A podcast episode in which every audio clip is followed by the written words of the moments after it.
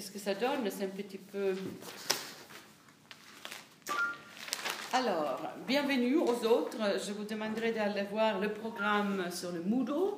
Comme ça, vous savez un petit peu de quoi on parle. J'ai passé la matinée à contextualiser euh, ma propre, on disait à mon époque, place d'énonciation, d'où je viens, euh, pourquoi j'approche la théorie féministe de cette façon, et pour introduire les textes Context and Generations de mon bouquin pilote Nomadic Subjects, qui raconte un petit peu l'histoire de ma génération d'étudiantes de genre de féminisme à l'époque où ça n'existait pas dans les institutions. Donc le travail d'institutionnaliser ce qui était une pratique militante, activiste. Et moi, je l'ai contextualisé dans ma propre histoire, c'est-à-dire quelqu'un qui est venu d'Australie en France pour pouvoir étudier avec Foucault, et en arrivant en France, j'ai découvert Deleuze et les autres. Et je pense que c'est l'histoire de toute une génération qui a trouvé en ce moment précis dans la pensée française des réponses politiques aux grandes questions de l'époque. Ça, c'était un petit peu la matinée. Je peux, si vous restez dans les groupes, merci. On en reviendra, on en reparlera. Euh, euh, ça, c'était donc pour le compulsory reading. Pour le recommended reading, je voudrais attirer votre attention sur ce texte précis de Donna Haraway, que vous, connaissez sûrement Donna Haraway comme personnage mythique, etc. Mais Donna est tout simplement quelqu'un avec une licence en biologie, qui a un, très fort rapport aux sciences et à l'épistémologie et qui a une très grande histoire euh, des militantes activistes et dans le mouvement des femmes et dans le mouvement écolo et dans le mouvement contre le racisme. C'est vraiment la Californie dans toute sa splendeur. L'importance de Donna Haraway, c'est quelqu'un qui a amené les discussions sur qu'est-ce que c'est que la théorie dans une phase de, clarté et de très grande précision euh, en parlant beaucoup, en fait, de euh, qu'est-ce que c'est que de faire de la recherche scientifique, elle qui était scientifique. Euh, on est avec ce texte en 91, c'est un moment clé, c'est un moment où aussi mon bouquin sort, entre autres. Mais on est donc à la fin des années 80.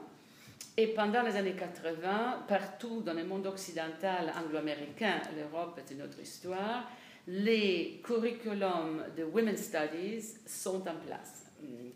Euh, et ça s'appelle exactement ça, Women's Studies. Euh, et c'est le début du processus de formalisation des connaissances des données du mouvement féministe. Ce n'est pas la seule. Il y a aussi Gay Studies, Gay and Lesbian Studies. Il y a toute une série de studies qui se mettent en place. Environmental Studies, um, Critical Race Studies. Et tout cela en Amérique. Pourquoi en Amérique? Voir les, cours de ce matin, mais je peux le répéter si on reste. C'est en Amérique que l'essence de la pensée française prend racine au cours des années 70-80. Jacques Derrida l'a dit plusieurs fois, l'essence du débat sur le post-structuralisme se, passe, euh, se déroule à l'étranger. Et à cause de cette, moi je l'appelle la mésalliance transatlantique, c'est un effet de traduction, mais c'est un effet de traduction et de mauvaises traductions qui est très fertile, qui donne donc aux Américains les théories dont ils ont besoin pour formaliser leurs pratiques. C'est exactement ce que fera Simone de Beauvoir, mais ça on va venir tout à l'heure. Donc au cours des années 80, il y a toute une discussion à quoi bon faire de la théorie, puisqu'on a déjà tout le mouvement, mais c'est aussi vrai qu'au cours des années 80, les mouvements partout, les mouvements sociaux partout dans le monde occidental, entrent dans un déclin euh, euh, terminal et définitif. C'est la fin des mouvements sociaux. En France, avec la victoire de Mitterrand, c'est la fin de la gauche. La gauche passe au pouvoir. Mes amis qui étaient des militantes deviennent ministres. Euh, des gens qui étaient radicaux passent à l'Élysée. Régis Debray devient, voilà, Marguerite Duras entre dans l'avion du président et enfin arrive à voyager, réussit à voyager aux États-Unis où elle ne pouvait pas rentrer car elle avait été membre du Parti communiste et pendant la guerre froide, pour avoir des visas aux États-Unis, il fallait répondre à la question avez-vous jamais été membre du Parti communiste? Si vous l'aviez été, vous ne pouvez pas entrer aux États-Unis. Donc, Marie Duras, dans l'avion de Mitterrand, entre triomphante aux États-Unis. C'est la fin de la guerre froide. C'est la fin du monde. Euh, donc, en France, après cela, cette, cette, théorie disparaît. Il y a un, énorme mouvement de droite qui prend la place euh, de la philosophie. Et en Amérique, au contraire, il y a cette fertilisation, cette hybridisation qui donne une série de choses magnifiques que les Français vont euh, rejeter en disant c'est la French theory des Américains, ce sont des idiots, mais en fait c'est une French theory qui fait des choses magnifiques, dont un des effets est la formalisation des théories féministes, avec un débat qui commence à UCLA, à Los Angeles, avec une autre figure fondamentale, mais on m'a dit de restreindre les, vos lectures, donc je n'ai pas mis la féminisme, mais je l'ai sortie, mais elle est très importante, et c'est Sandra Harding. Avec un bouquin qui est vraiment Science Question in Feminism. 84, Ça, elle est toujours en vie, toujours euh, active. Elle vient de sortir un bouquin sur la notion d'objectivité. Qu'est-ce que c'est que l'objectivité en science? Donc, on a une génération de femmes qui travaillent dans les sciences ou à côté des sciences. Ce n'est pas, pas des sciences sociales, c'est des scientifiques. Je pense que c'est très important dans notre culture politique et c'est le débat de quelle théorie et à quoi bon. L'essentiel de la théorie féministe à l'époque et de, formation marxiste, c'est le constructivisme social. On ne naît pas, on devient une femme. On va voir tout à l'heure les programmes de Simone de, Beauvoir. Fondamental. Les Américaines reprennent complètement, on reprend déjà aux années 70 le programme de Simone de Beauvoir. Là aussi, il faut arrêter l'image et réfléchir. Euh, Simone de Beauvoir a écrit Le deuxième sexe pendant la Deuxième Guerre mondiale en France en utilisant les matériels qu'elle avait en bibliothèque, donc très peu de choses. Jamais s'était pensé, euh, songé euh, d'être féministe, elle ne connaissait même pas les, termes. Euh, et elle écrit une phénoménologie du vécu de femmes dans une société patriarcale du XIe siècle, avec un projet de libération de libération des femmes fondée sur euh, la, méthodologie hegelienne marxiste et sur la dialectique. Ça, c'est le projet. C'est un projet glorieux. C'est un projet qui a changé le monde. Ce livre a changé le monde, tout simplement. Mais c'est le constructivisme social et c'est le socialisme comme réponse à tous les problèmes. Et c'est le chapitre que je vous ai conseillé de lire aujourd'hui, c'est la, la, conclusion du XIIe siècle, la femme indépendante. Je vous conseille de lire ce texte Ensuite, d'aller voir les programmes de gender equality aux Nations Unies, au Parlement européen, à la Commission européenne, lisez-les côte à côte et c'est exactement une traduction presque littérale de la vision de Simone de Beauvoir. Un texte, c'est un petit peu comme lire certains textes d'Emmanuel Kant sur la paix perpétuelle. Ce sont des textes qui ont structuré notre univers institutionnel discursif. Fondamental, qu'on soit d'accord ou pas, on est des chercheurs, ce n'est pas une question d'opinion. Simone de Beauvoir fait ses travaux, le bouquin sort en 49, les, les messieurs sont très insultés, c'est Malraux dit oh, elle insulte le mal français, c'est un petit peu un scandale, pas grand-chose. Beauvoir, oui, d'accord, bon, elle continue à faire ses écrits, c'est vraiment pas la fin du monde. C'est quand il sort en traduction anglaise, euh, fin des années 60, que le, au début de 65-66, qu'il tombe dans les bonnes mains. C'est les mains des féministes américaines, Kate Millett, Shulamit Firestone, on va lire Shulamit Firestone, qui dédie, c'est une dédicacée, c'est pour Simone de Beauvoir qui a soutenu la lutte jusqu'à la fin, pour Simone de Beauvoir who endured. Kate Millett, pareil, pour Simone de Beauvoir. Les, les Américaines qui viennent de notre culture, de notre moment, trouvent dans le deuxième sexe la philosophie dont elle avait besoin pour donner une structure théorique à leur lutte. Elle, découvre l'importance de la dialectique du constructivisme social pour comprendre la euh, euh, marginalisation hein, des femmes et les complications de la marginalisation, comment elle est internalisée, comment les femmes elles-mêmes deviennent les peurs une, une phénoménologie de la soumission et de la libération. Ça, c'est l'essence. Kate Millett, elle est à, Oxford en 68-69 avec une, célèbre bourse, la Rhodes Scholarship, qui est la scholarship de génie. Elle écrit son, doctorat qui devient le deuxième sexe. Elle commence les euh, discussions avec les Françaises. Et il y a donc ce moment euh, euh, franco-américain qui déclenche la deuxième vague, ou qui soutient le déclenchement de la deuxième vague américaine. Simone de Beauvoir dit Je suis devenue féministe le jour où des femmes plus jeunes en France et des femmes américaines m'ont dit que mon bouquin était féministe. Avant, je ne l'étais pas. Grande honnêteté et intégrité de cette femme. En France, évidemment, comme partout en Europe, il y a des mouvements. Il y a Christine Delphi et le groupe qui déposera la gerbe d'honneur aux soldats inconnus à l'Arc de Triomphe. Vous connaissez sûrement le début du mouvement en France. Il y a eu énormément de publications là-dessus à l'occasion du 40e anniversaire du mouvement des femmes. Donc il y a des mouvements en cours, il y a 68 et tout cela, qui, qui tout va confluer une convergence, tout va euh, vers une énorme révolution culturelle politique l'année 60. Euh, euh, des groupes français, les groupes autour de Christine Delphi et la revue Question féministe, maintenant Nouvelle Question féministe, qui est publiée dans cette université, les groupes de Christine Delphi et Question féministe et euh, Monique Wittig, sera les plus proche à Simone de Beauvoir et restera toujours fidèle et proche à Simone de Beauvoir, donc marxiste, socialiste, constructivisme social. Euh, on n'est pas, on devient euh, une femme, le genre est, la structure discursive, matérielle, institutionnelle que le système nous impose. On est construit d'une certaine façon euh, le genre a une construction sociale. Ça, c'est essentiellement là. Et c'est important car la nature, ici, devient un petit peu synonyme avec l'origine des inégalités. L'oppression, c'est un horreur Il suffit de lire Simone de Beauvoir. La maternité, c'est une catastrophe pour les femmes.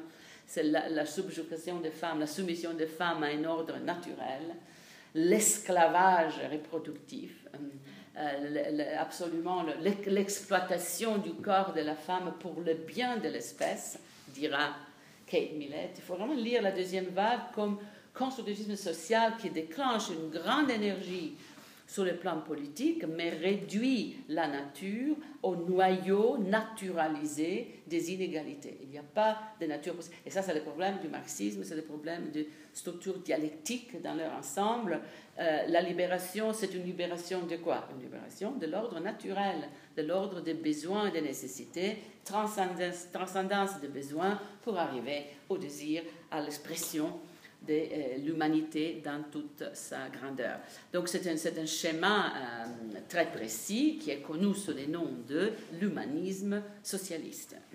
Euh, c'est-à-dire libérer les humains de l'oppression qui dérive de une naturalisation des inégalités qui est répercutée dans l'espace social. Donc la femme a un corps reproductif, elle est faite pour être mère. La maternité est insérée dans l'ordre social comme une nécessité. En même temps, elle est très mal supportée, très mal soutenue. Et la femme porte toute seule la responsabilité de ces grands devoirs qu'elle a envers l'espèce. C'est pour cela que tout texte socialiste, Beauvoir, mais c'est pareil pour les grandes femmes du, marxisme soviétique, euh, la socialisation euh, de, de l'éducation des enfants de, soins des enfants est fondamentale. Donc, d'accord, une femme reproduit, mais c'est une communauté tout entière qui doit s'occuper des enfants.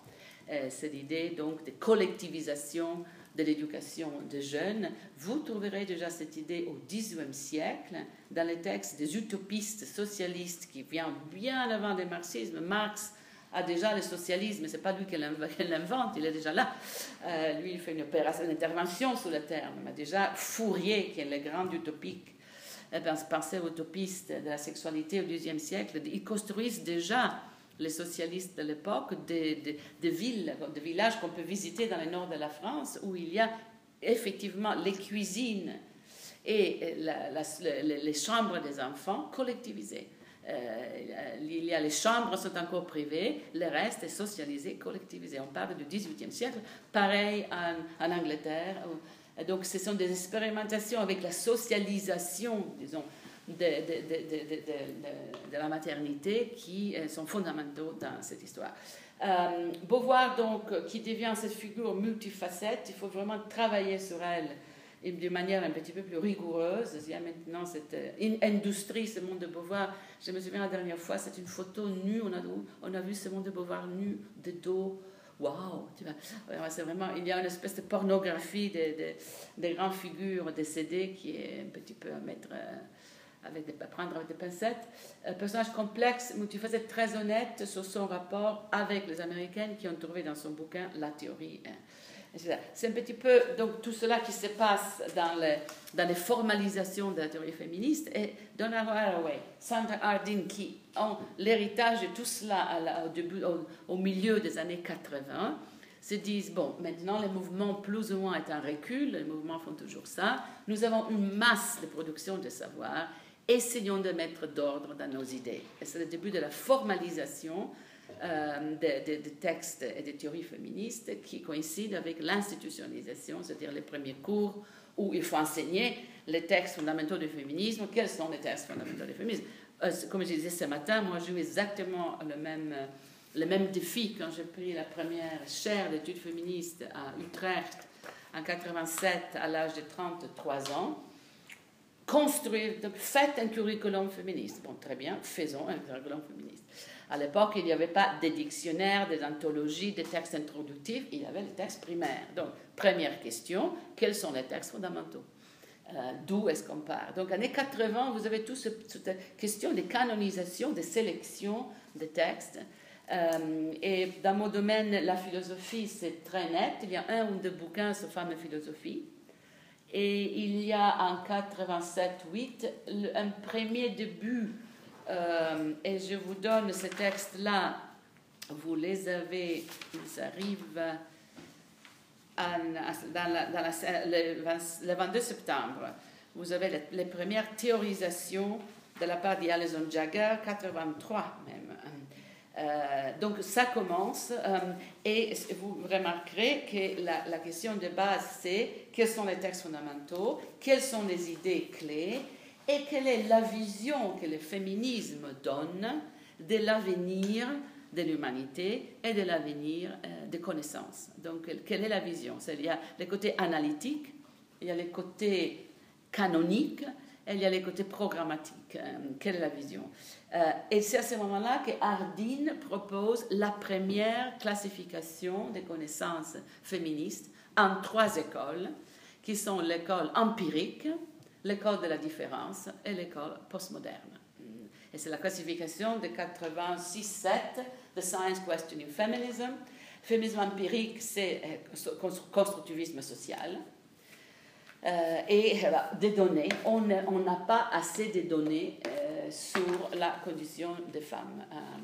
Et là, c'est les femmes, les femmes. Il n'y a aucune, discussion de quoi on parle. C'est les êtres humains sexués féminins incorporés dans un corps euh, euh femelle. C'est les femelles. Euh, classiques. Euh, entre parenthèses, je viens de passer il y a deux jours une thèse sur l'Albanie et je me suis rendu compte que je ne savais rien sur la condition des femmes en Albanie. Pas sur le plan statistique des données scientifiques. Rien. 2015. Donc euh, l'empirisme, le féminisme empirique, c'est une méthodologie fondamentale, on n'en aura jamais pas assez. Il y a toujours d'autres données à, trouver, donc euh, euh, ce n'est pas parce qu'il est un petit peu démodé que c'est fondamental. C'est fondamental pour vos recherches, pour vos carrières. Il faut avoir une base empirique aujourd'hui. Ce n'est pas une époque spéculative, ce n'est pas une époque théorique. Il faut avoir des bases de données. Féminisme de la différence, elle l'appelle standpoint theory. Un standpoint theory, c'est on pense à partir du vécu des femmes ou des opprimés. C'est déjà plus varié. Femmes ou lesbiennes ou gays ou opprimés. Standpoint theory. Et le standpoint, c'est ce que moi j'appelle la politique du positionnement, the politics of location. Les opprimés ont des connaissances. Elles ne connaissent pas seulement l'oppression. L'oppression est une source de connaissances. Elles ont une vision de l'ensemble du système, les marges voient le système d'une façon bien plus claire que les gens qui sont au centre. Standpoint theory, c'est les connaissances du bottom-up, c'est que la, base connaît, c'est que les marges connaissent et que le centre ne connaît pas. C'est beaucoup euh, appliqué aussi dans les théories postcoloniales et dans l'antiracisme. Qu'est-ce qu'on sait quand on a l'expérience du racisme? Qu'est-ce qu'on sait quand on est formé dans la crainte euh, subtile, ma persistance d'être violée. Qu'est-ce que ça veut dire? D'être situé dans l'existence avec ces intuitions, ces connaissances-là. C'est Simone de Beauvoir. Qu'est-ce qu'un corps de femme sait? Qu'est-ce que ça veut dire d'être incorporé Là, le corps, c'est vraiment la, euh, la, source des choses. Standpoint est très important. La différence qui, qui part des la différence minimale, qu'est-ce que les opprimés connaissent, et va jusqu'à la théorie française, Irigaray, Sixou, les différentes, elles sont radicales, lacaniennes, déconstructives, et c'est vraiment une très grande... Euh, des années 80, ceci, c'est le grand parti politique, c'est le standpoint theory, ils sont la majorité. Très petit, mais très dynamique, un petit peu arrogant, les postmodernes, ma génération. Euh, le féminisme postmoderne déconstructif qui dit bon, femme, femme, mais de quoi est-ce qu'on parle? Qui? Quoi? Toutes pareilles? Sans distinction aucune? 80, je vous signale, euh, Margaret Thatcher est déjà au pouvoir. Donc on n'a plus aucune illusion qu'une femme au pouvoir va être le changement du monde. Une femme au pouvoir, c'est une sacrée femme, c'est une femme de droite, c'est une antisocialiste, elle invente presque le néolibéralisme, elle déteste les femmes. Donc c'est une claque solennelle pour tous ceux qui pensaient on met des femmes dans le système et le système change. Ha, ha, ha. Et c'est ça, plus les travaux de Foucault et de Derrida, plus les changements du capitalisme dont je parlais ce matin, fait qu'on on, nous, on met absolument en question la structure unitaire de signifiant femme toute, sans distinction. Je ne pense pas. Et c'est donc le début d'une énorme discussion sur quel est le sujet du féminisme.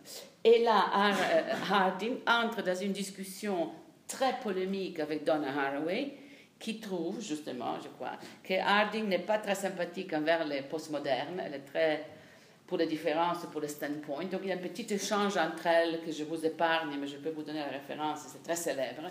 Et le résultat est ce texte de Donna Haraway qui est le texte du consensus des années 90 sur qu'est-ce que c'est que la théorie féministe. Et ce consensus est encore en place. C'est les savoirs situés et les perspectives partielles. Mais les perspectives partielles ne sont pas les relativismes, ce sont les savoirs situés.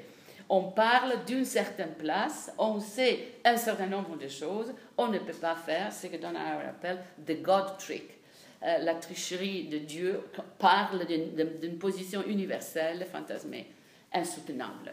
Donc, partial perspective, situated knowledge, et on met absolument euh, euh, à feu la question de la science, la question de qu'est-ce qui se passe dans les sciences. C'est très important.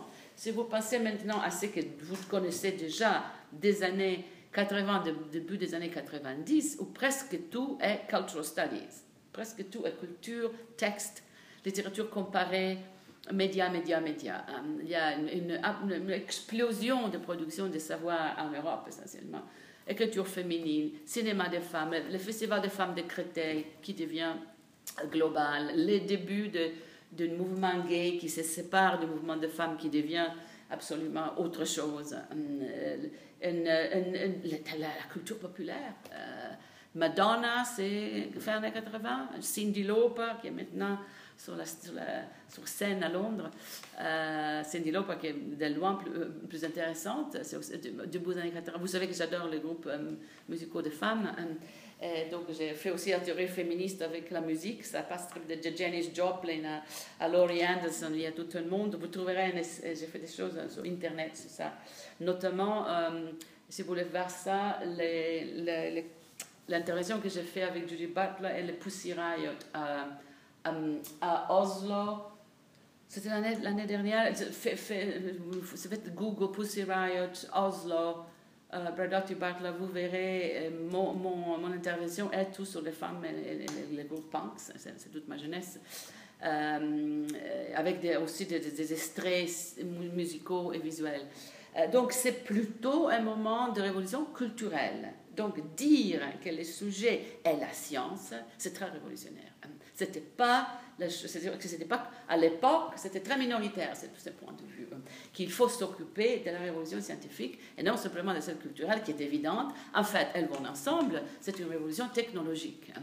Et je crois qu'un des problèmes de euh, la tradition féministe, c'est qu'étant euh, héritière du constructivisme social, on n'a pas de relation directe avec la nature et on a un très mauvais rapport avec la science. Euh, on tend à voir la science et la technologie comme les ennemis, alors qu'on utilise carrément nos, mobiles, nos portables, euh, toutes nos technologies sont nos meilleurs copains, mais quand il s'agit de penser la technologie, oups, c'est l'ennemi, euh, c'est un problème. Et là, ce dualisme nature-culture, je pense, fait partie de notre héritage.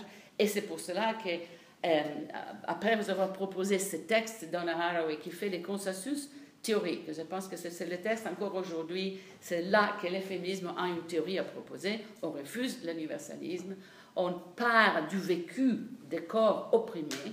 Ce vécu des corps opprimés, c'est de la souffrance, mais nous, on extrait des connaissances à partir de la souffrance et de l'expérience de l'oppression, on extrait des connaissances qui sont partielles, situées, mais tout à fait scientifiquement valables. Ce n'est pas que de la misère humaine, c'est aussi de la misère humaine, mais cette misère est une source de connaissances. C'est vraiment la, la, tournure qui peut-être aujourd'hui paraît banale, mais qui demeure fondamentale, euh, parce qu'il y a un rapport au vécu empirique et phénoménologique qui fait euh, du féminisme une philosophie très située et très particulière. Donc, à partir de cela, il y a, beaucoup de choses écrites là-dessus. Moi aussi, j'occupe les choses. Vous pouvez faire un petit peu de, recherches vous-même, mais c'est une mini-histoire de comment on arrive à une méthodologie avec les trois écoles empiriques, c'est la différence, des différences, les postmodernes qui, après, se, réunissent sur un consensus. Euh, euh, savoir situer, savoir, savoir pluriel situé. C'est pour cela que je voulais donc euh, vous démontrer ma thèse que nous avons un passé constructiviste social qui a des problèmes avec la nature, elle ne comprend rien à la science, et je pourrais passer à Simone de Beauvoir. Ça, c'était donc le début du parcours plus historique. Et on lirait une série de Simone de Beauvoir, ensuite euh, en démontrant les oppositions nature-culture qu'on a hérité, ce binarisme sexe, sexe and gender, nature-culture. Euh, identité sociale, identité personnelle, qui, à mon avis, demeure un grand problème dans notre, façon de penser. Et après, les iconoclastes, euh, les femmes, les exceptions. Shulamit Firestone, une génie, une femme géniale, euh, qui a tout un autre rapport à partir de ce monde de Beauvoir, consacré à ce monde de Beauvoir, mais qui propose déjà une, appropriation radicale des sciences et des technologies, parce que seul nous sommes avec elle en 69, 70. Dit, c'est pas cette histoire de constructivisme. Il faut s'approprier des technologies et avec les nouvelles technologies changer le monde. Il y a en ce moment dans l'Internet un nouveau groupe de féministes dont je, je les ai adoptés, qui s'appelle les xénoféministes. Ça, c'est la dernière vague.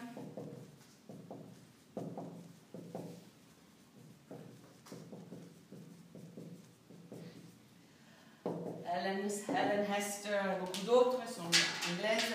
Les xénoféministes, la vie commence avec Shulamit Firestone. Ils ont fait avec les. Regardez les xénoféministes manifestes, accélérationnisme, speculative realism, toutes les dernières vagues. Mais leur généalogie du féminisme démarre avec Shulamit Firestone. Au début, Shulamit Firestone. Et leur, leur hypothèse est très simple science, technologie, révolution. Euh, ils ont 22, 23 ans, fantastique. Euh, se regroupent autour, euh, essentiellement sur le web. Allez voir et allez voir un petit peu leur généalogie et vous reconnaîtrez une partie de choses. Voilà ce qui est le parcours. Des questions jusqu'à là, il doit en avoir 3000, mais des 3000 que vous avez, vous voulez en prendre une et ensuite, moi, je proposerai une discussion quand même sur l'humanisme socialiste, parce que, à mon avis, pour votre génération, ça devrait être une aberration. C'est-à-dire, quel humanisme socialiste. Euh, ce matin, je parlais du fait que moi j'étais formée dans, euh, dans, une époque où il y avait encore la guerre froide et que donc euh, les principes Ouest-Est c'était fondamental. Et, la différence entre les différentes formes d'humanisme et les différentes différences c'était pour nous capital. Pour vous, j'imagine, je fantasme que communisme, fascisme, même combat, deux horreurs, sans différence. Euh, euh, victoire de l'Occident, je fais une caricature, hein, allez-y. Euh, victoire de l'Occident et du capitalisme et technologie, ambivalence. je résume, allez, allez-y, à, l'attaque.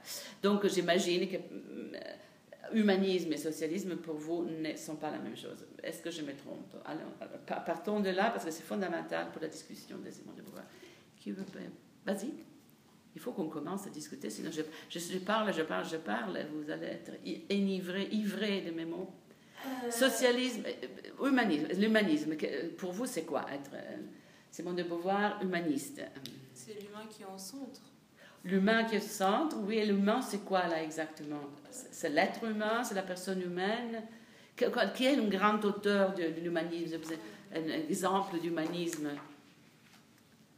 Erasme de, Erasme de Rotterdam, à l'époque. Euh, c'est un texte de, 1500 quelques, un texte classique de la Renaissance. Toute la Renaissance, la Renaissance euh, humaniste, Pico de la Mirandola, tout, tout, ça, c'est les grands textes de l'humanisme classique. Mais plus récemment, tu as presque une idée, tu es sur le point d'éclater. C'est juste. Oui, je le savais. Socialisme, ok, j'en ai entendu parler. Par contre, humanisme, et puis j'ai une idée, enfin, je me suis fait une idée de ce que c'est. Par contre, humanisme, j'ai l'impression que j'ai que. J'en ai que entendu parler de manière négative en études postcoloniales, typiquement. En, euh, ben, c'est les humanistes, les idées humanistes qui ont fait que les Blancs soient allés euh, aider tous les Noirs euh, en Afrique.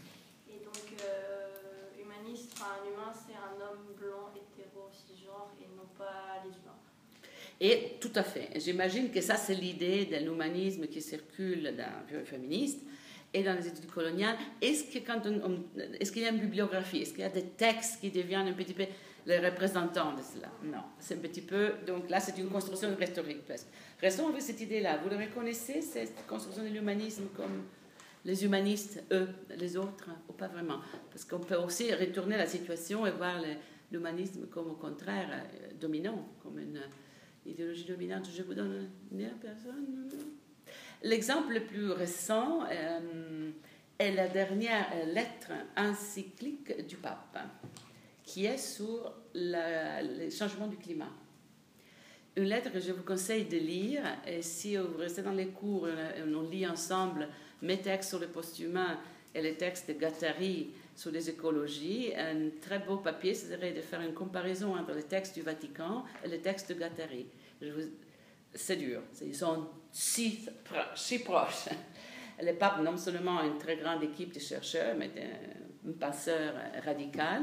Ils ont fait un colloque au Vatican, ils ont invité Naomi Klein comme le, keynote du pape. Les cardinaux, ils ont invité le cardinal Thomas d'Aquinas, etc., etc. Naomi Klein qui a vraiment fait éclater les choses. L'humanisme, donc, oui, l'être humain au centre, mais c'est un système de valeurs. C'est l'être humain comme responsable pour soi et pour les autres. La philosophie est kantienne essentiellement, rationalisme, universalisme moral, mais empathie, compassion, solidarité avec les autres la, Hongrie demande des tests des religions pour ouvrir les frontières, le Vatican a dit que tous les catholiques du monde adoptent immédiatement une famille de réfugiés. Donc, instrumentalisation de la religion catholique par les fascistes, comme toujours dans notre histoire, hein, Vatican qui cette fois-ci, euh, euh, ne suis pas du tout catholique, mais c'est une institution qui est en train d'évoluer d'une façon impressionnante et dangereuse, enfin, toute une histoire. Euh, donc l'humanisme comme d'une part la grande tradition laïque, il faut inscrire là-dedans la question de la laïcité. Euh, l'humanisme, c'est euh, le moment où dans notre culture, 18e siècle, donc Emmanuel Kant, les Lumières, moi je dirais Diderot, Voltaire, ils disent, ben, écoutez, c'est la raison qui est notre grande outil, c'est notre très distinctif comme culture, comme race, c'est le pouvoir de notre raison. Et ce n'est pas les dogmas de l'Église et ce n'est pas l'autorité religieuse, la raison, l'individualité comme capacité de raisonnement.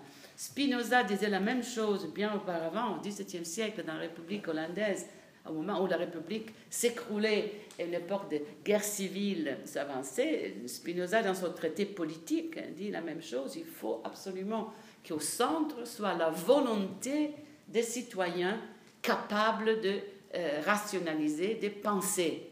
Spinoza a un passé politique très radical. Euh, souvenez-vous que Tony Negri est essentiellement spinoziste. Et sa théorie politique est la théorie de Spinoza, la démocratie radicale.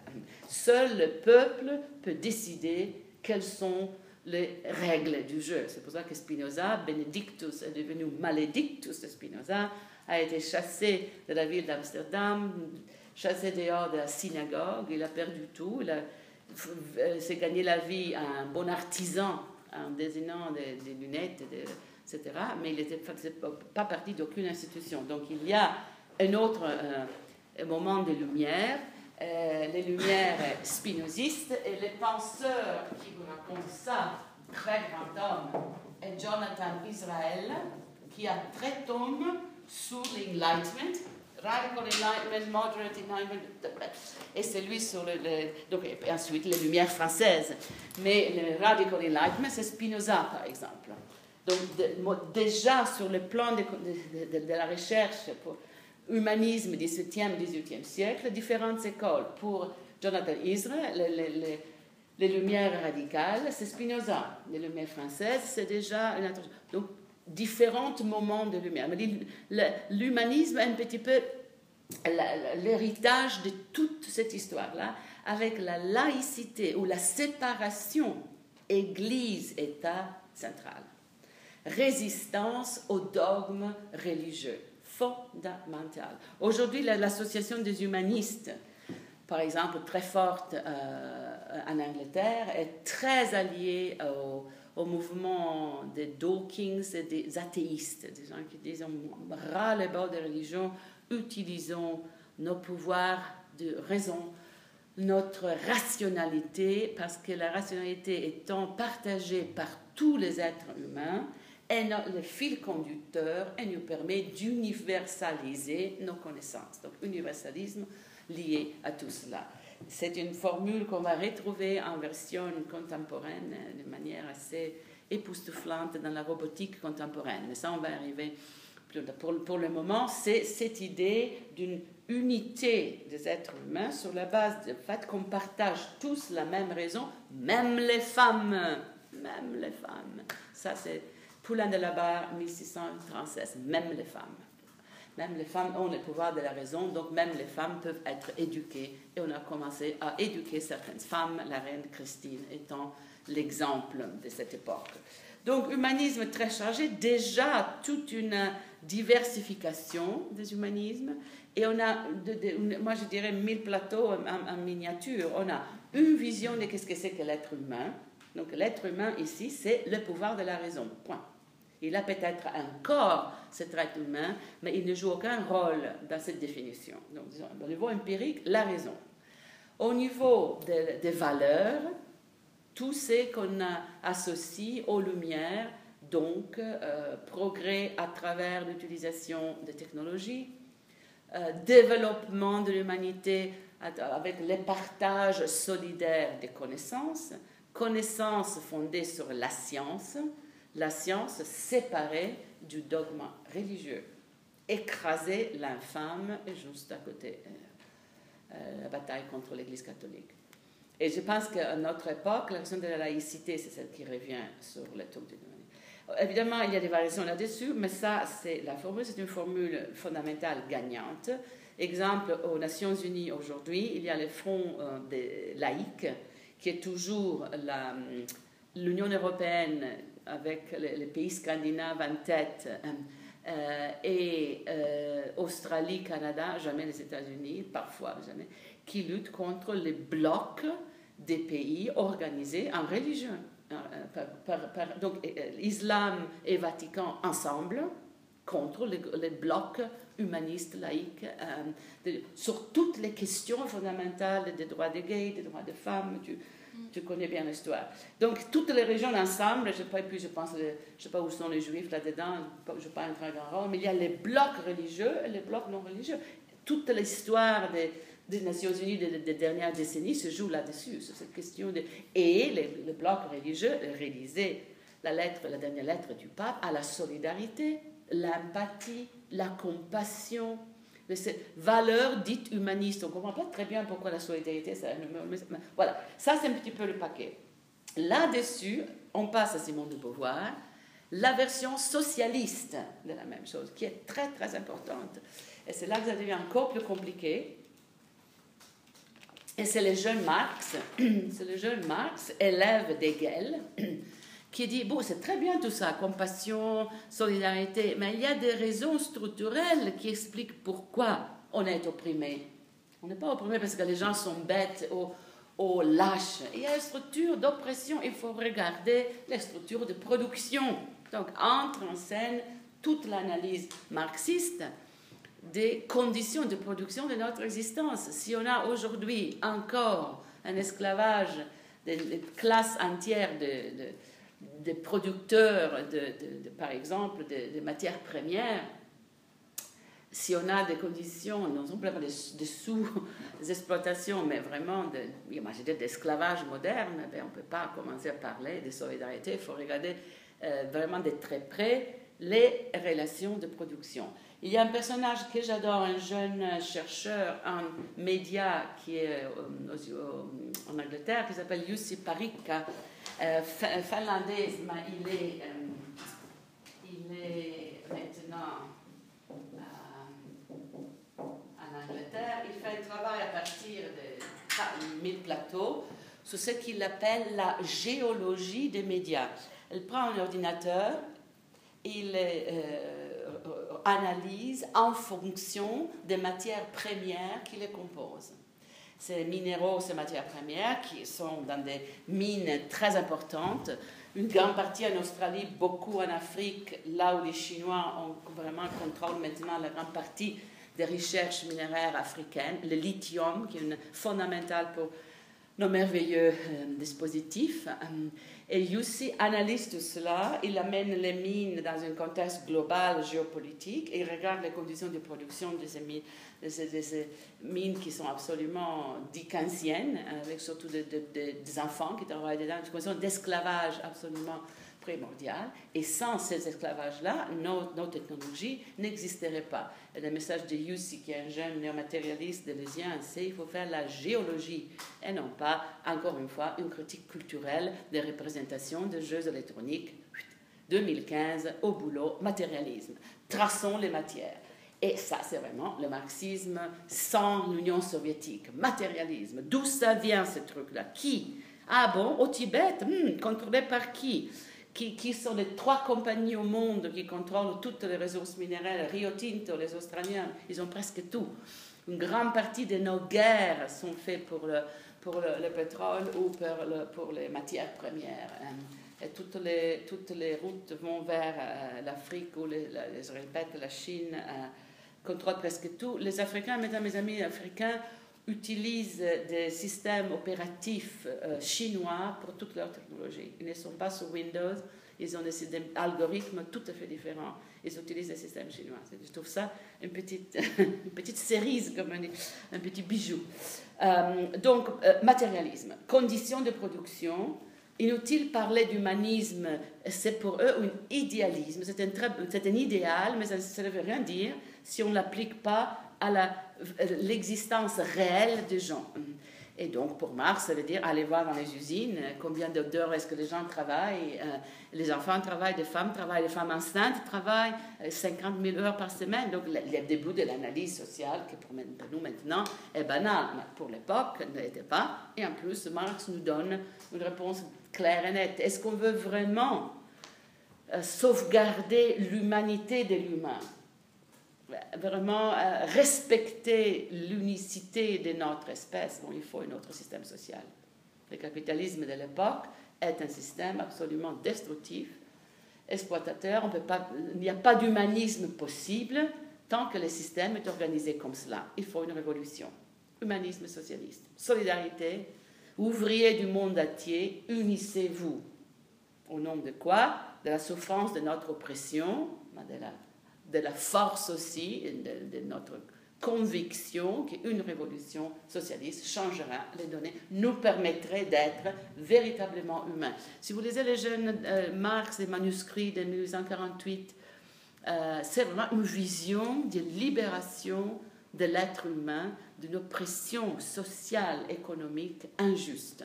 C'est vraiment la fin de l'injustice et enfin on aura véritablement Vous trouverez cela complètement, et ça c'est le grand paradoxe, dans la, théorie postcoloniale, chez Fanon de manière très nette. Mais pour revenir à, ton, observation tout à l'heure, le personnage d'Edouard Saïd est très important dans cette discussion. Edouard Saïd est la figure, à mon avis, exemplaire de ce débat entre l'humanisme socialiste de Sartre, Beauvoir, Fanon et tout l'héritage marxiste et la pensée postcoloniale. Et il est complètement contradictoire. Euh, je ne sais pas si vous connaissez les travaux d'Edouard Saïd, L'orientalisme, le grand bouquin, 74-75, euh, où il fait l'analyse de comment l'Occident est tout à fait amoureux, en fait, euh, séduit par, je dois l'écrire, Edouard Saïd, séduit par l'Orient, et c'est l'effet de séduction et l'autre visage de l'oppression euh, de Spivak. Donc il y a toute la critique de comment le colonialisme devient un système esthétique avec tout un système de valeurs, de représentation, surtout des femmes, l'inscrutable chinoise, euh, la virulente africaine, euh, sursexuée, la docile polonaise. C'est une classification presque genrée, sexuée, qui démontre une grande séduction et un énorme mépris pour les autres. L'orientalisme, un texte fondamental très proche de Foucault. À l'époque, il utilise vraiment la méthodologie foucauldienne, l'analyse du pouvoir comme potestas et potentia, pouvoir-puissance, dont on parlait ce matin. Si vous restez, on pourra en revenir. Euh, mais plus tard, si on lit Edouard Saïd, d'un bouquin que, je vous conseille pour votre liste, euh, Humanism and Democratic Criticism, l'humanisme et la critique démocratique. C'est un très grand bouquin, 2004, juste avant sa mort, et c'est sur l'humanisme et la pensée postcoloniale.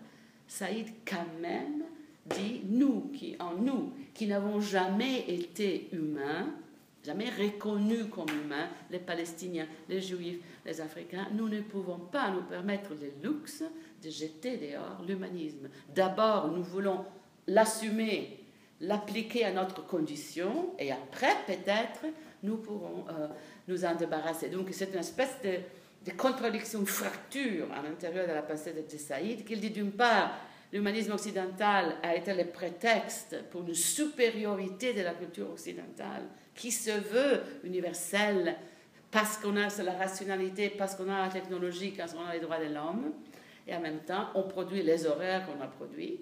Et en même temps, on dit, mais quand même, nous, les opprimés, nous ne pouvons pas nous permettre le luxe de ne pas être humanistes. Et, ça devient une grande bagarre entre Saïd et Gayatri Spivak, qui est la, la postmoderne, la déconstructionniste, l'élève de Derrida. Et, ça, c'est une grande brisure à l'intérieur des études coloniaux. Sûrement vous connaissez les noms de Spivak, mais on va relire tout ça, elle va revenir dans les cours. Nelson Mandela, si vous avez lu sa autobiographie, aussi pour l'été, enfin, Ubuntu, l'humanisme africain. Ubuntu, à ce moment, est une, une, autre source de recherche. Il y a toute une école d'Ubuntu. L'humanisme africain. L'humanisme qui a des sources autres que celles de, euh, de l'Occident. Communautaire, panthéiste. Euh, euh, pas fondée sur la famille nucléaire, donc rôle très différent des mères et des, enfants, bien plus important pour une société africaine traditionnelle d'être une mère que d'être une épouse, bien plus important, fondamental d'être une mère.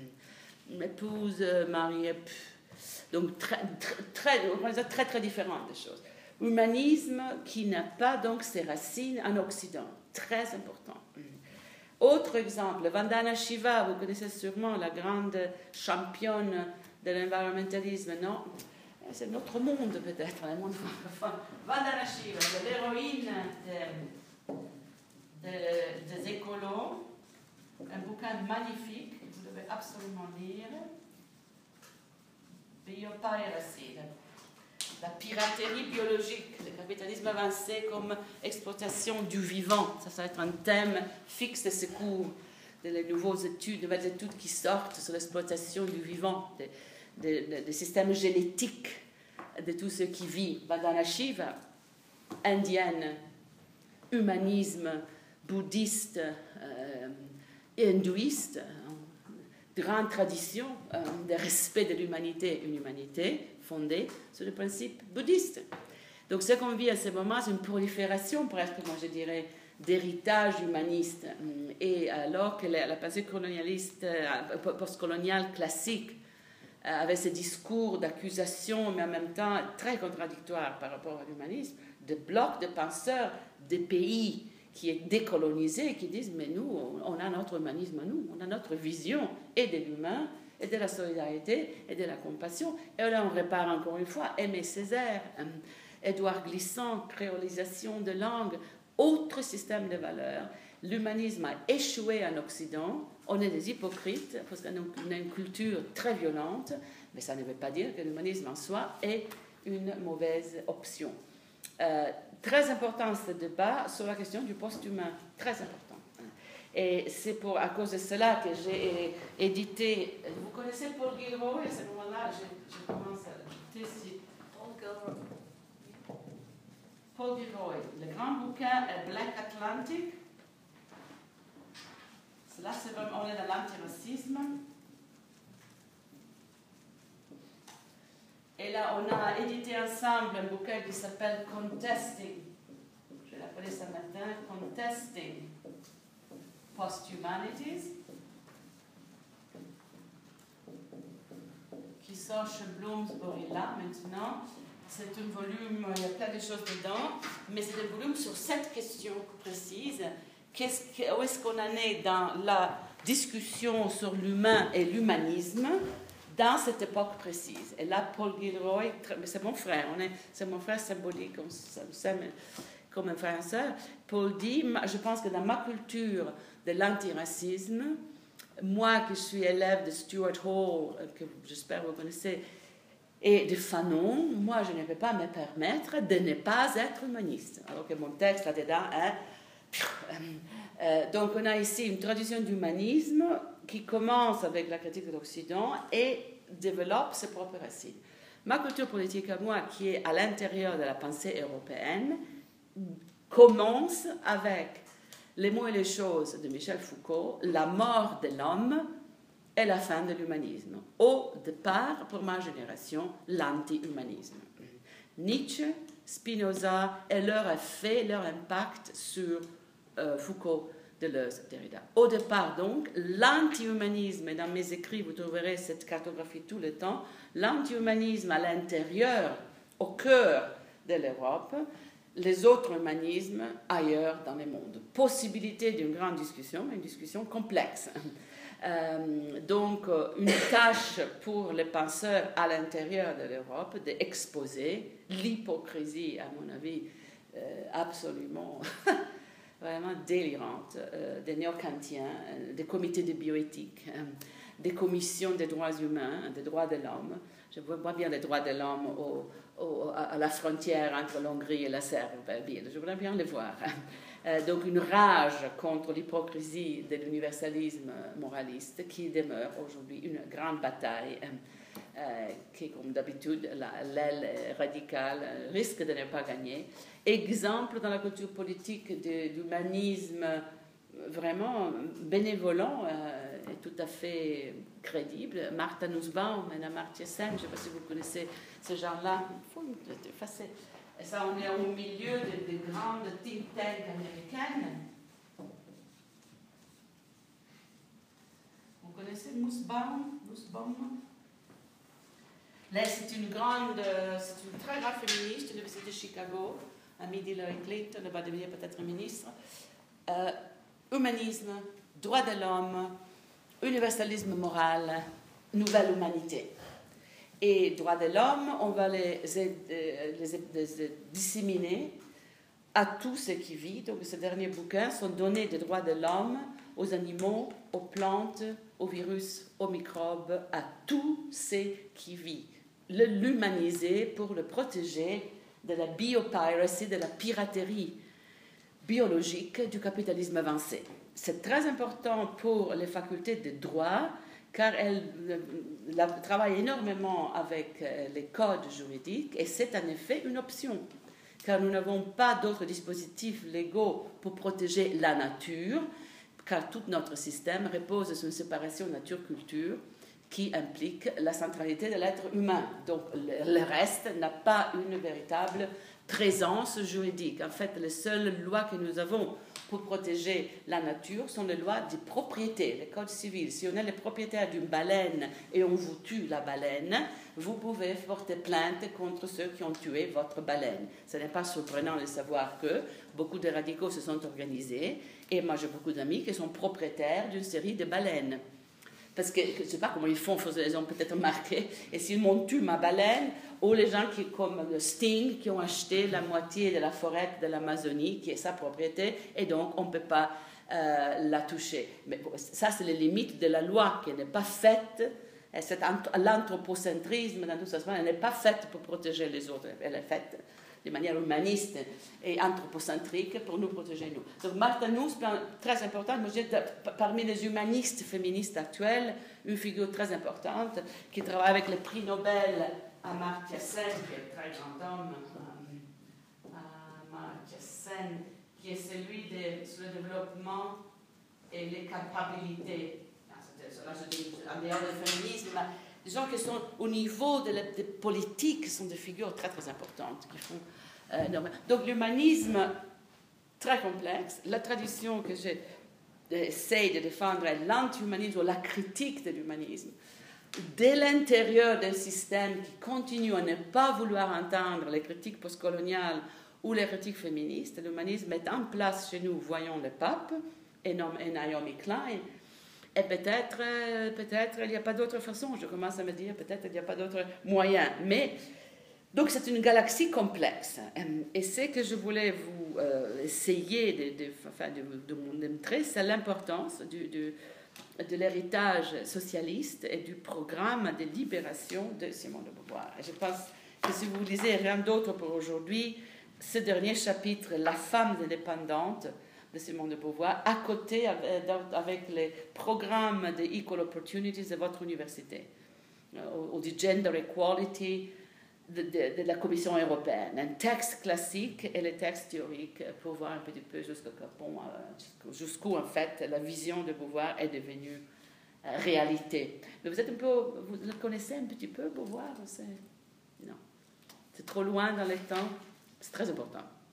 Euh, pour, l'archéologie du savoir, pour comprendre comment on, est, arrivé à la situation actuelle et si on veut changer quelque chose, il faudra bien comprendre pourquoi on en est là, pourquoi les equal opportunities, l'égalité des chances, à mon avis, n'est pas la façon juste de procéder. Mais bon, il y a toute une histoire euh, euh, derrière et surtout, peut-être pour vous, c'est aussi très, très ancien, c'est concentration presque absolue sur la femme les femmes comme catégorie non différenciée est tout à fait transparente, les femmes. Elles, l'autre sexe. Donc, euh, la, dialectique permet une très grande clarté. Il y a deux sexes, et on parle au deuxième siècle, quels sont les problèmes. Donc, euh, c'était très bien tout ça. C'était plus, voire même compliqué d'où on en est euh, aujourd'hui. On reste avec Beauvoir, que, on n'a pas beaucoup de temps, mais où est-ce que vous voulez qu'on Quelle touche est-ce que vous voulez reprendre? On reste avec l'humanisme, l'humanisme socialiste. Vous avez des exemples peut-être? Vous avez des amis qui sont des humanistes socialistes et veulent sauver l'humanité. Et sauver l'humanité euh, de soi-même, en fait. C'est très noble, c'est très... Je respecte complètement cette position. Je suis moi aussi humaniste par euh, temps partiel. Euh, sauf que l'hypocrisie du système parfois me coupe le souffle. Mais c'est très dur, c'est peut-être plus facile pour la, génération de Foucault, car tout était en place, l'Union soviétique était en place, euh, donc il pouvait euh, donner des contre-exemples, pouvait faire une critique euh, qui avait un sens. Aujourd'hui, c'est bien plus complexe et plus diversifié. et je pense que là aussi, la question de la laïcité a bougé beaucoup. qu'on ne peut pas être si sûr la division laïque, non laïque, la, France encore, mais c'est un petit peu une maladie française. Le reste du monde est beaucoup plus flexible sur la question euh, des valeurs spirituelles, des valeurs, euh, valeurs, valeurs, valeurs. Une valeur n'est jamais complètement laïque. Euh, même on parle des religions, de civisme républicain, des religions républicaines, Rousseau, il y a toute une série de choses, peut-être le, côté laïque est d'une autre façon de, rentrer là-dedans. Spinoza a été accusé maintes fois par, aussi par Hegel d'être un panthéiste. Si la nature est une, la matière est une, elle s'auto-organise et la vie vit. La vie vit. Elle n'a pas besoin des êtres humains pour vivre. La vie vit. Ben, donc on est dans une espèce, de spiritualisme délirant. Ça, c'est la critique d'Hegel. Spinoza est très, très rigoureux là-dessus. Il est athéiste, en fait, son Dieu est simplement un principe euh, géométrique. Il dit le problème, c'est que vous, philosophes, vous ne vous pourrez jamais imaginer un système euh, qui n'aurait pas, vous, les penseurs, au centre penser avec la Terre au centre, la planète ou les microbes ou les cafards, je ne sais pas quoi, au centre, pour la philosophie, c'est impensable. Vous êtes des narcissiques, absolument malades. Euh, là, c'est le clash des, visions du penseur qu'on retrouve dans les débats entre Deleuze et Badiou, presque verbatim. C'est égal Spinoza. Alain Badiou, Gilles Deleuze, aujourd'hui, même, même, absolument même. Avec Badiou qui devinait un peu, surprise, revient à, Marx, reviennent à la, la, dialectique, en disant c'est la seule politique possible. Euh, je ne sais pas si vous suivez les derniers développements, mais là, le xénoféministe manifeste est très très bon là-dessus, sur cette nostalgie pour la dialectique, en disant euh, euh, toujours la nostalgie un petit peu pour la révolution. Est-ce que ça résonne ou est-ce que je parle des choses qui vous semblent la science-fiction du 31e siècle? Overwhelmed. Overwhelmed, ok. Mais il faut que vous me dites, ok, on arrête là revenons en arrière, ça ne peut pas être complètement clair. Est-ce que je vais prendre des choses? Vous voulez vous arrêter là, digérer et aller lire? Parce que ça peut être aussi une solution possible. Lire La femme indépendante à côté avec un, document politique d'égalité de chances euh, et voir un petit peu d'abord la résonance entre le programme et la réalité et ensuite évidemment les critiques. Ah, je suis très, à la fois je soutiens d'un rôle institutionnel d'égalité des chances, je suis radicalement critique de, ces catégories unitaires absolument dures, les femmes, qu'est-ce que ça veut dire?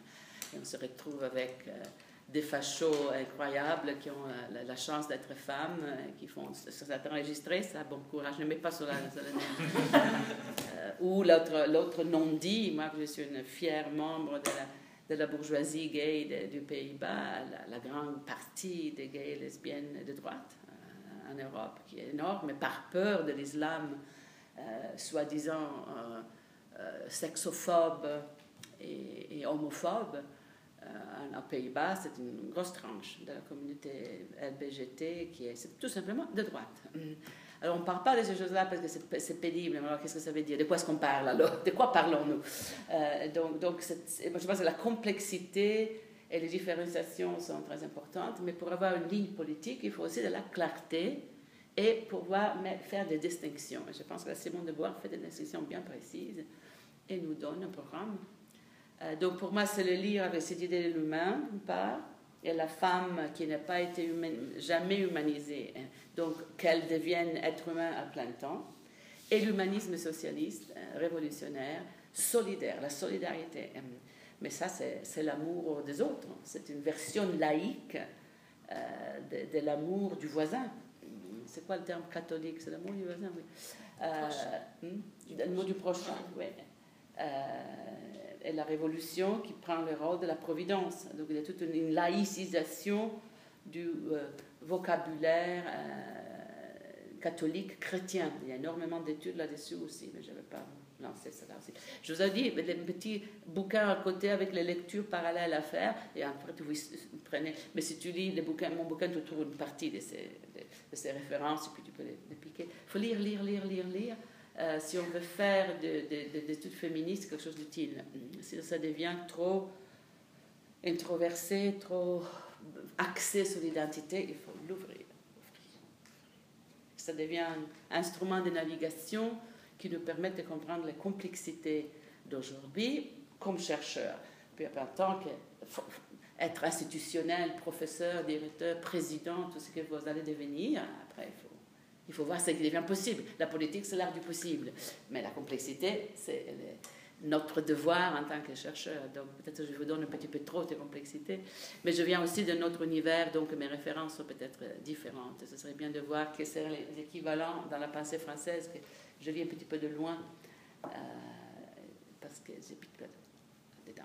Bon, pause lecture donc. On voulait qu'on s'arrête là, comme ça, vous êtes content as un petit peu l'air tout à fait déprimé. Ah, c'est ça, oui, ben ça c'est moi. Il faut aussi que vous me, vous me donniez des. Rosie, suffit 40 minutes, arrête. Euh, parce que sinon, comme je ne me connais pas, j'ai bon, je suis ici, il faut que je fasse quelque chose. Je donne trop de choses, euh, peut-être moins, c'est mieux. Dis tout. pour ma part, j'ai suivi, je pense, un grand maximum de cours d'études genre. Donc, ne serait-ce qu'au niveau des références historiques, j'ai pas grand-chose. C'est pour ça aussi. C'est parfait c'est pas fait parce que c'est beaucoup mieux si tu peux commencer avec les textes primaires et non pas avec déjà une interprétation des textes. Il vaut beaucoup mieux.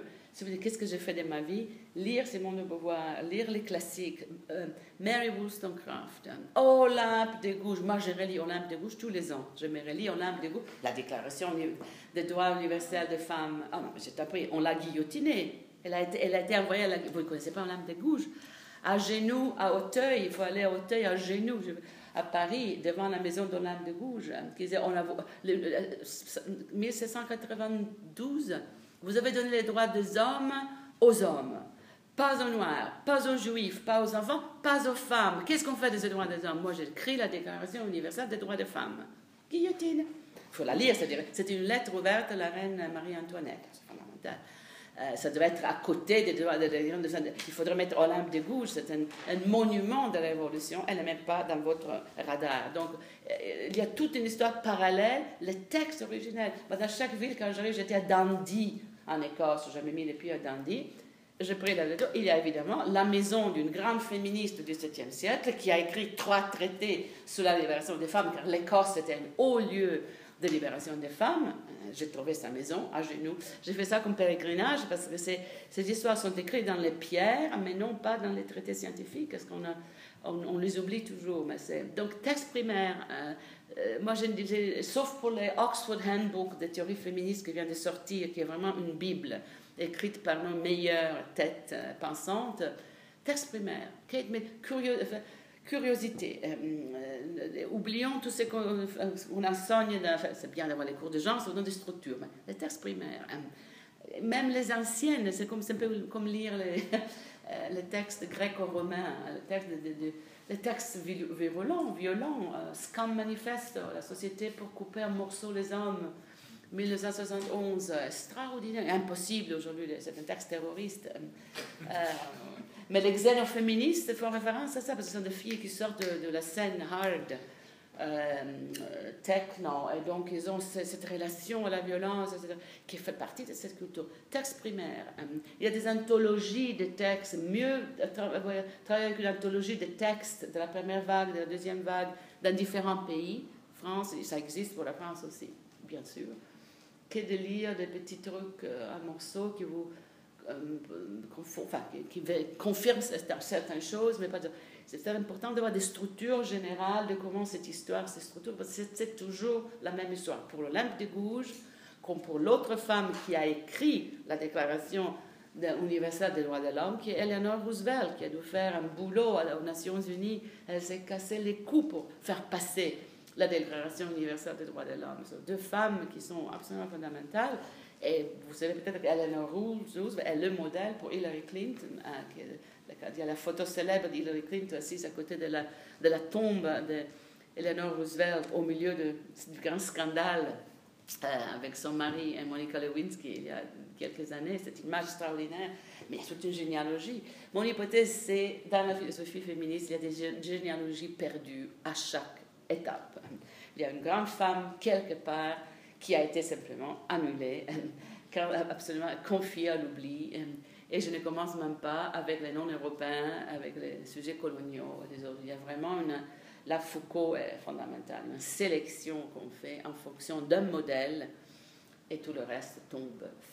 Euh, les choses, j'étais à Londres pour travail et j'ai eu la chance d'aller voir une pièce de théâtre jouée par Nicole Kidman sur Rosalind Franklin. Rosalind Franklin est la femme qui a découvert la double hélice, qui a découvert la structure du DNA, découverte qui a été volée par Watson et Crick, qui ont eu le prix Nobel pour avoir découvert. C'est un des grands scandales de la, science, tout le monde est au courant. C'est une pièce magnifique dans laquelle le vol est mis en scène euh, et euh, Rosalind Franklin est une femme qui est morte à cause de radiation qu'elle a subie en faisant des expériments qui ont, les, photos qui ont démontré qu'il avait un double hélix. Elle, est morte à 34 ans.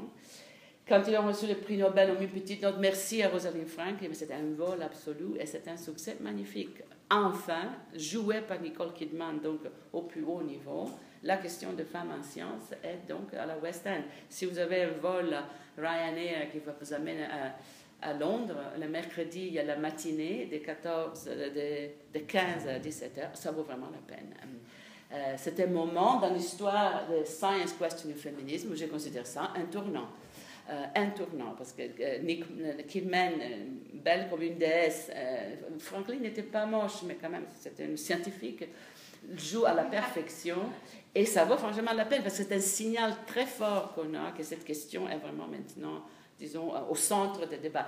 Moi, je jouerais comme ça. Dans la réalité, la curiosité pour les textes primaires est très. Euh, euh, euh, avec beaucoup d'attention sur les, interprétations, y compris la mienne, parce que ce sont des lectures d'une histoire qui est très en mouvement, mais hypothèse de base, chercher la femme quelque part, elle a été annulée, elle a été euh, écrasée. Elle est là sûrement, euh, il faut simplement aller chercher. Euh, et ça demeure un, grand boulot pour, pour, pour chercheurs en genre. Donc moi je l'interprète comme ça, non pas question identitaire, non pas question d'identité sexuelle, je n'ai aucune envie de rentrer là-dedans, on peut en parler, mais moi je ne ferai pas la recherche là-dessus. Il faut ouvrir, il faut ouvrir, ouvrir et aller en dehors et avoir des choses à dire au monde entier en fait. Bon, on, on dit toujours à, aux Pays-Bas, switch Rosie off, éteignez Rosie, donc ça, sinon elle parle encore. Euh, lisez, s'il vous plaît, donnez un coup d'œil au texte. Il devrait être tous presque sur Moodle maintenant, on a changé presque tout. Et préparez des questions simples, ça peut être des choses comme ça pour organiser un petit peu euh, mes connaissances qui sont de tout autre ordre. Une tête qui s'est organisée de manière rhizomatique, donc j'ai cette façon euh, nomadique, euh, rhizomatique de penser qui n'est pas normale non plus. Dis-moi tout. Euh, vu que je pas là hier non plus, c'est quoi l'évaluation du cours Oui, l'évaluation, on en a parlé ce matin. je ne me souviens pas combien de crédits on vous donne, 6 6. donc, il y a la combinaison de la présence qu'on va essayer de, aussi de soutenir à travers les enregistrements euh, la directrice du cours, euh, Eleanor, dit que si vous écoutez les, enregistrements qu'on mettra sur le Moodle, ça compte comme présence en classe, parce que c'est très mal organisé, disons-le, c'est un cours qui, qui est mal structuré. Et à la fin, papier, écrit, si vous êtes d'accord, 15 pages, euh, ou bien une lecture d'un texte, ça serait très bien de lire un texte que vous ne connaissiez pas, ou une discussion théorique, on, on pourrait se mettre d'accord ensemble sur quoi, comment.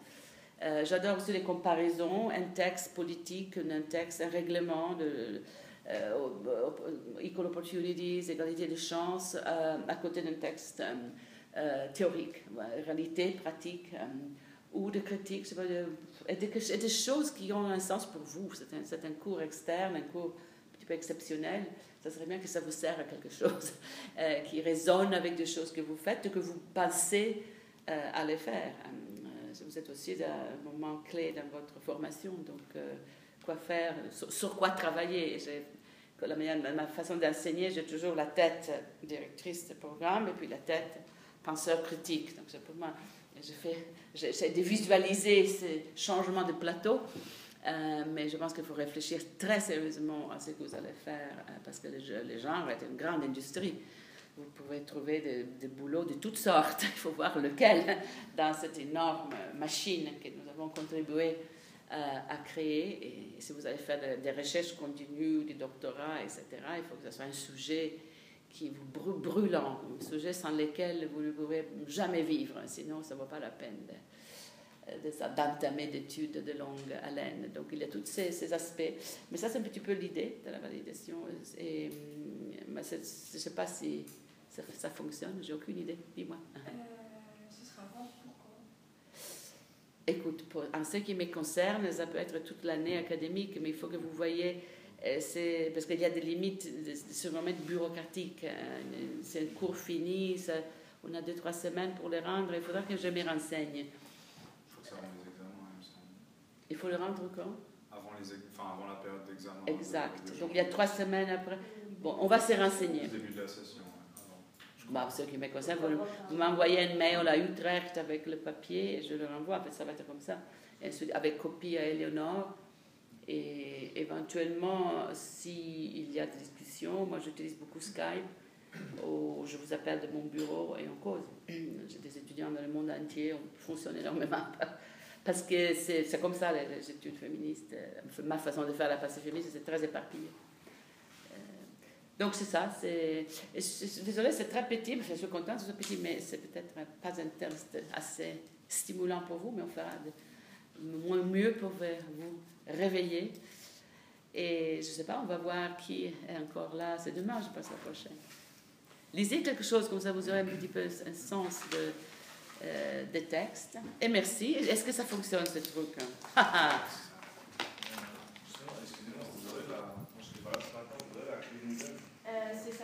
et aux femmes 15. Excuse-moi, c'est débordé par tous les renseignements.